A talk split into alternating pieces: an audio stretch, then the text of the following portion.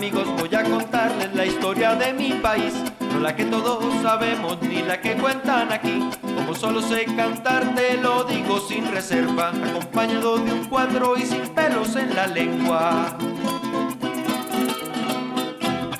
Niños campesinos en peligro de morir por falta de la comida o la bala de un fusil. Hay tierras sin campesinos sembradas de caña y palma que solo dañan la tierra y el hambre nunca te calma. Aquí hay huérfanos y madres viviendo como mendigos, huyendo de un lado a otro, corriéndole al enemigo que anda vestido de verde con la muerte como escudo, atropellando la vida hasta de un bebé desnudo.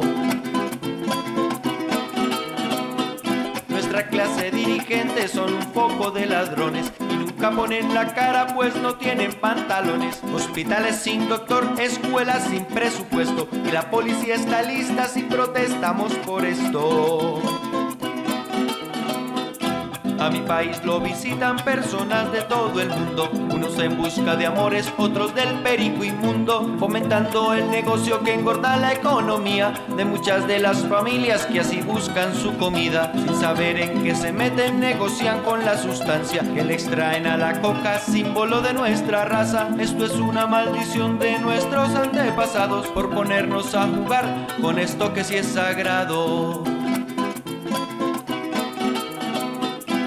Son más sus beneficios, está más que comprobado por los hermanos mayores que saben de su legado. La utilizan como cura y alimento espiritual, mambeándola de seguro, adicto no va a quedar.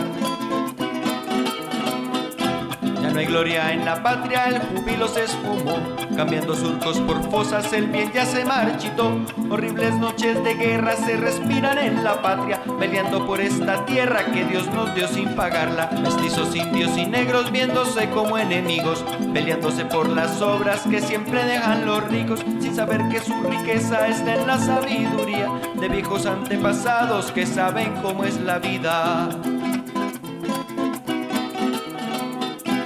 Nuestra lucha comunera soñaba la libertad. Ya más de 200 años la vaina no va a cambiar. Solo si en tu corazón desbocas la indiferencia y utilizas la razón, puedes vivir con conciencia inconscientemente.